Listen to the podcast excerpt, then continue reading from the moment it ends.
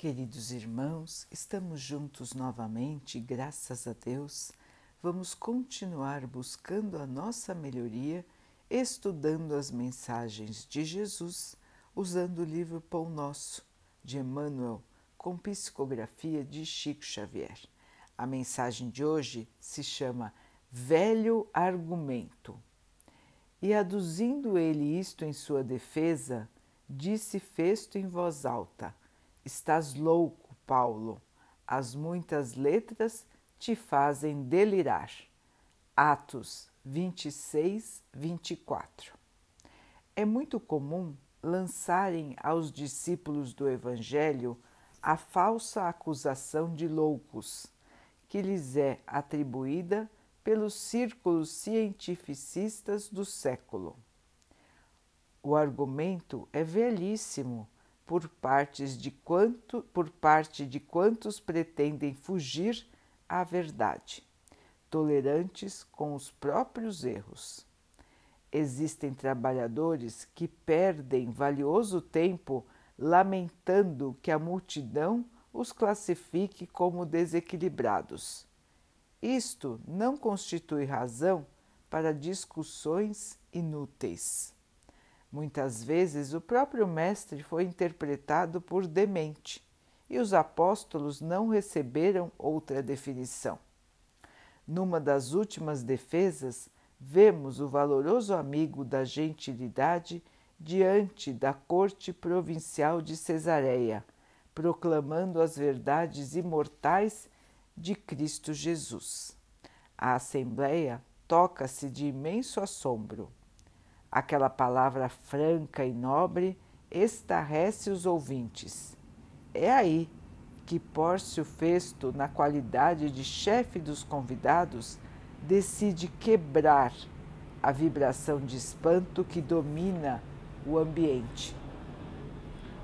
Antes, porém, de fazê-lo, o romano esperto considerou que seria preciso justificar-se em bases sólidas.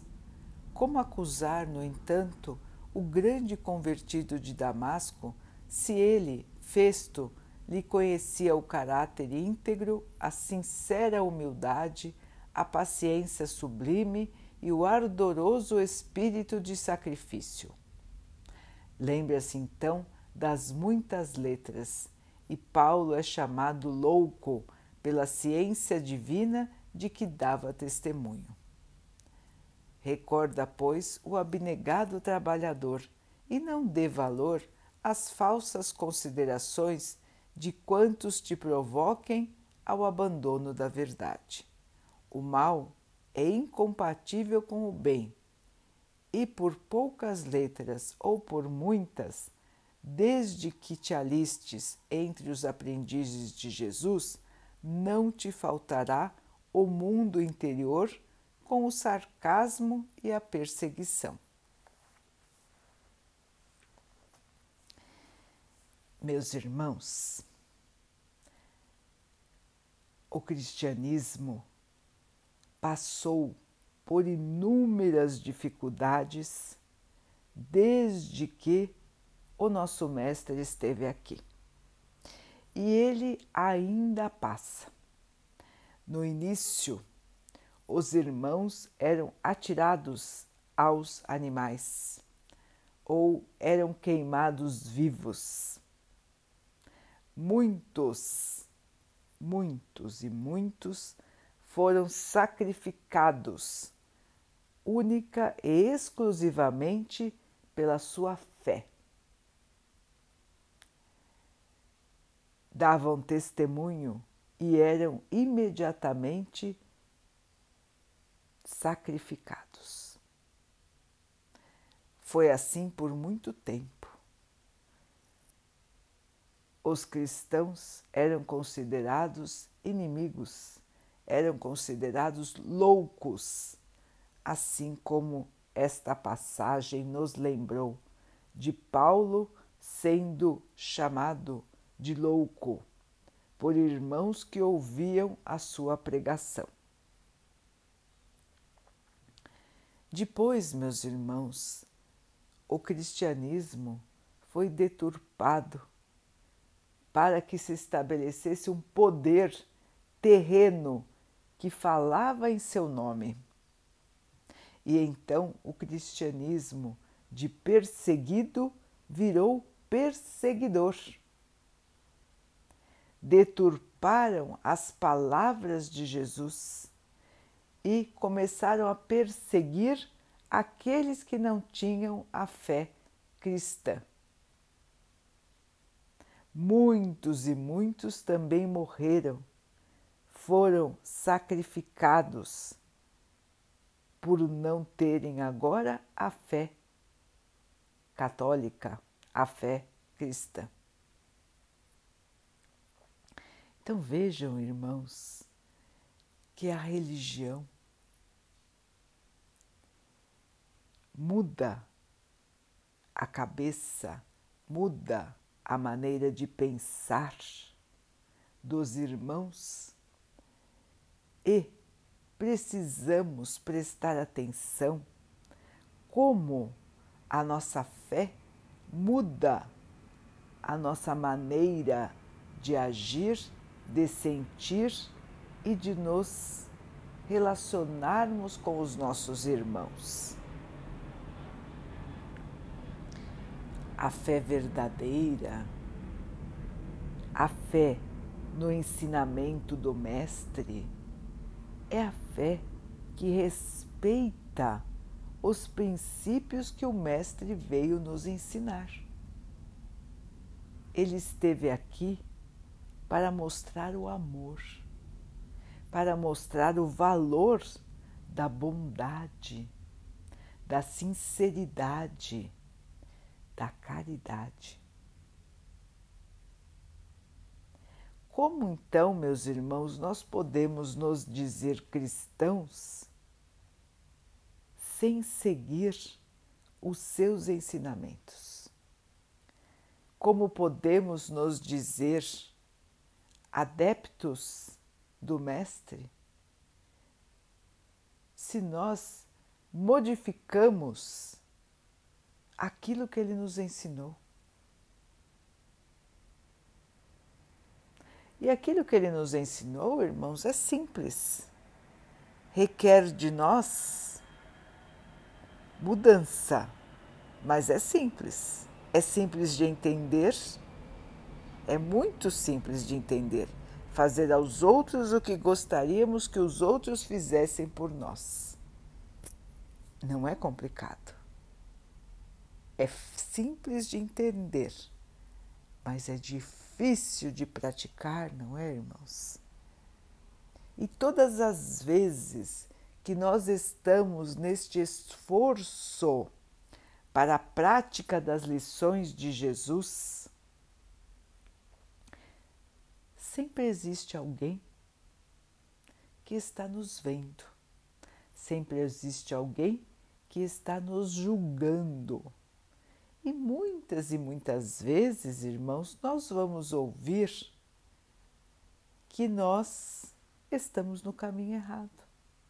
Muitas e muitas vezes seremos questionados do porquê das nossas escolhas, do porquê não reagimos a uma ofensa, do porquê perdoamos, do porquê damos uma outra chance a alguém, do porquê repartimos o nosso pão.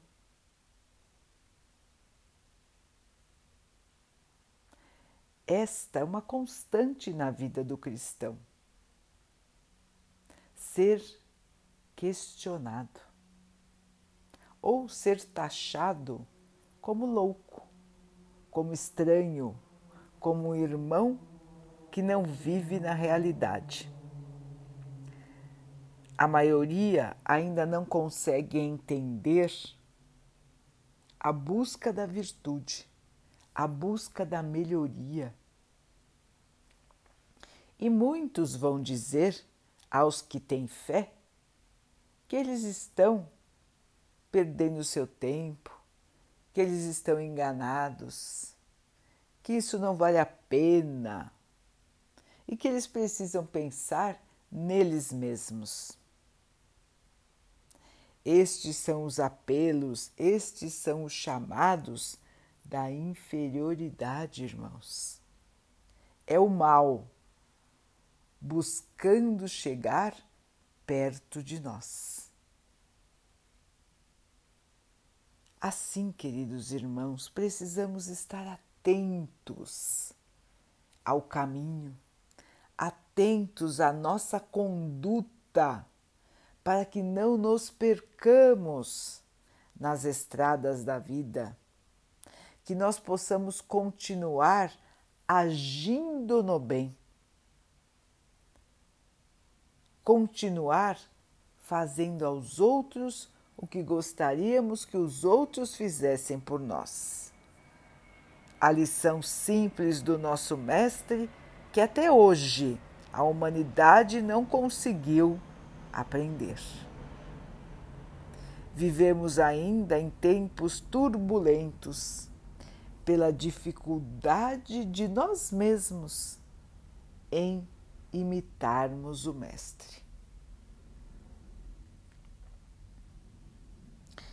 Então, queridos irmãos, vamos ficar firmes na nossa fé, vamos ficar firmes na nossa determinação de irmos melhorando um pouquinho a cada dia, não nos importando com o que os outros acham de nós, mas nos concentrando em como Jesus veria os nossos atos, os nossos sentimentos, as nossas escolhas.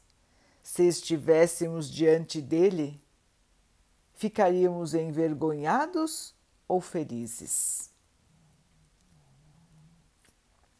Essa é a pergunta que nós precisamos nos fazer, irmãos, porque nós estamos sempre diante do Mestre. Ele nos acompanha todos os dias, todas as horas. Nós somos as suas ovelhas. Nós somos o seu rebanho e ele se comprometeu com o Pai a nos auxiliar na nossa jornada de evolução. Portanto, ele sempre estará conosco. As gerações, as pessoas vão passando aqui na Terra. Nós estamos aqui por um período, vamos para o plano espiritual e voltamos aqui novamente para purificar, para aprender e para mudar. E quanto antes nós pudermos aprender a verdade da vida, como o Mestre nos disse, Ele é o caminho, a verdade, a salvação. Ninguém vai ao Pai sem o Mestre Jesus. Como ele nos disse, irmãos, a nossa modificação nos trará a alegria, a paz e o amor. Quanto antes nós aprendermos, quanto antes nós nos modificarmos, menos encarnações de sofrimento, de sacrifício, de dificuldade nós teremos pela frente. Portanto, cuidar do outro é também cuidar de nós. Tudo que fazemos em benefício de alguém nos traz um enorme benefício. Chamam-nos de loucos? chamam-nos de inocentes, chamam-nos de ingênuos, de bobinhos. Tudo bem, irmãos, qual é o problema? Se chamaram Jesus assim, por que não podem nos chamar também?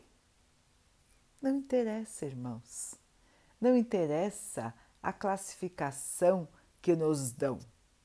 O importante é como o Mestre está nos vendo, é como estamos nos melhorando, é como estamos nos esforçando para evoluir.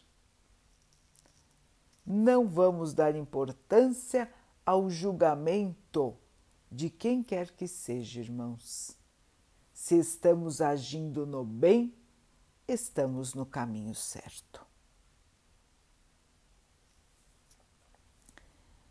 Vamos então, irmãos, orar juntos, agradecendo ao Pai por tudo que temos, por tudo que somos, por todas as oportunidades que a vida nos traz para que possamos melhorar, que nós tenhamos atenção, olhos de ver, ouvidos de ouvir e possamos perceber todas as oportunidades de amar, de auxiliar que a vida nos traz. Que o Pai possa assim nos abençoar e abençoe a todos os nossos irmãos. Que Ele abençoe também os animais, as águas, as plantas e o ar do nosso planeta. E que Ele possa abençoar a água que colocamos sobre a mesa para que ela possa nos trazer a calma e que ela nos proteja dos males e das doenças. Queridos irmãos, fiquem, estejam e permaneçam com Jesus. Até amanhã.